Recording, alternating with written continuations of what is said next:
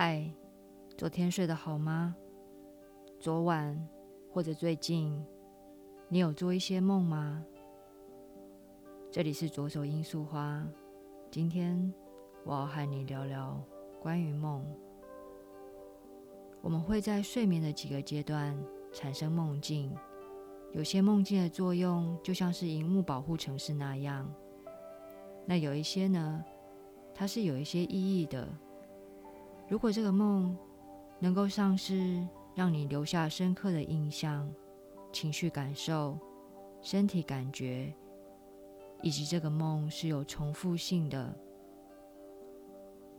而这些梦境呢，在醒来后也好像是真实般那样清晰。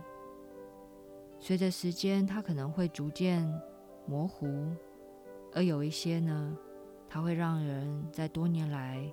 都仍然不忘。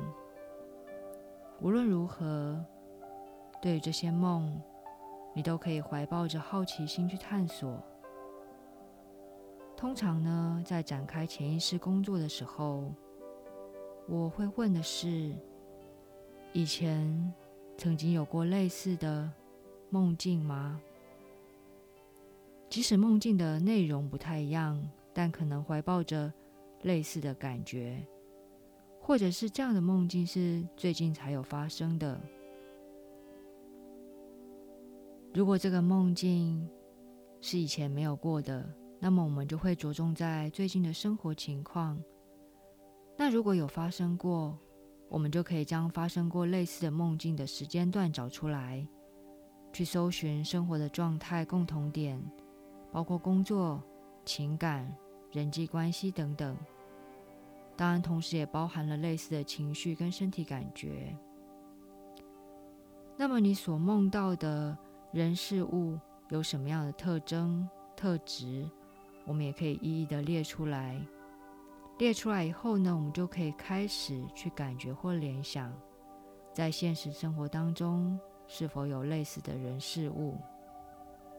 在梦里面的人事物，通常。都不是指向真实的人事物，意思是，如果你梦到的这个人，他可能不是你真实生活里面的那个人，而是借由他类似的特征、特质来做一个投射。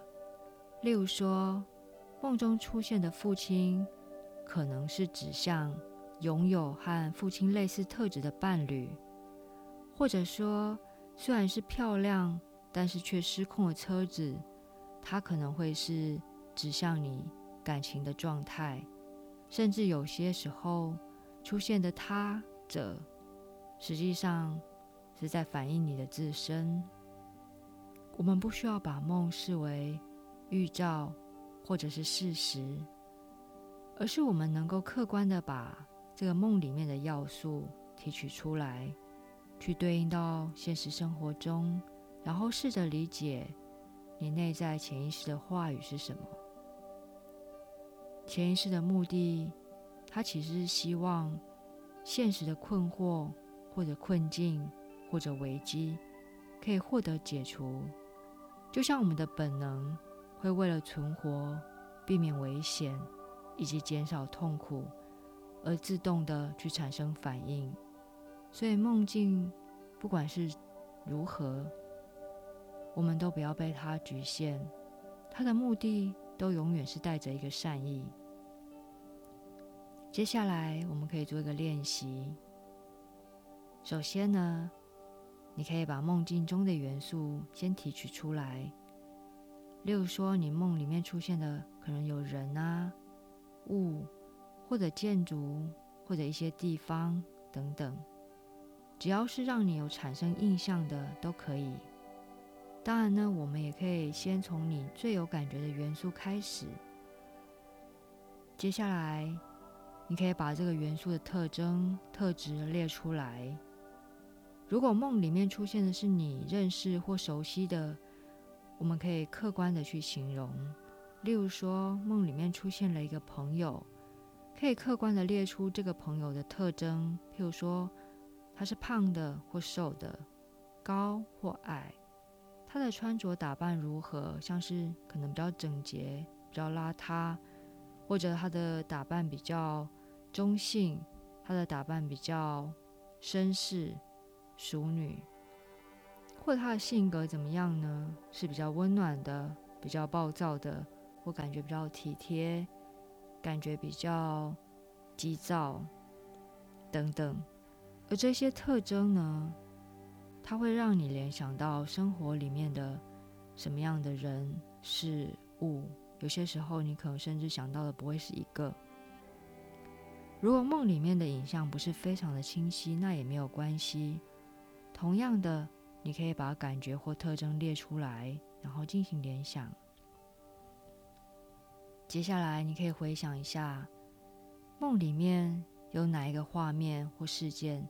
让你最有感觉、最有情绪，找到那个部分以后，你就可以闭上眼睛，做几次比较深长的呼吸，让自己可能比较可以放轻松。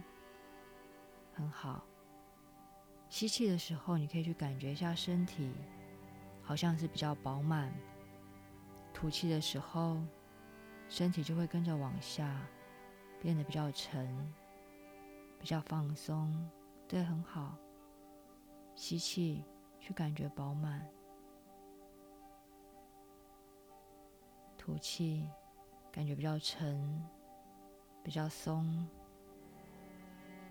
好像梦里面的画面能够浮现在眼前那样。也许需要一点时间，但不着急，慢慢来。就好像你能够回到那个画面里。也许你是在一旁观看，也许你就是回到那个梦里，处在那个梦里的你的感觉。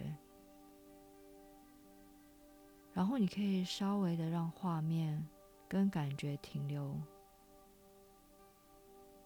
对，让它停留在这边，然后多一点点去感受、去观看这个画面、这个感觉。会让你联想到些什么呢？对，很好。那么，如果可以再次进入这个画面的你，会想要在这个里面做些什么呢？或者说些什么呢？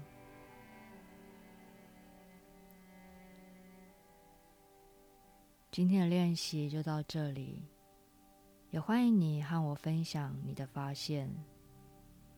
这是个练习，不管有发现或没有发现都好。你可以再进行多几次的尝试，去探索你的梦境，相信你会有所发现。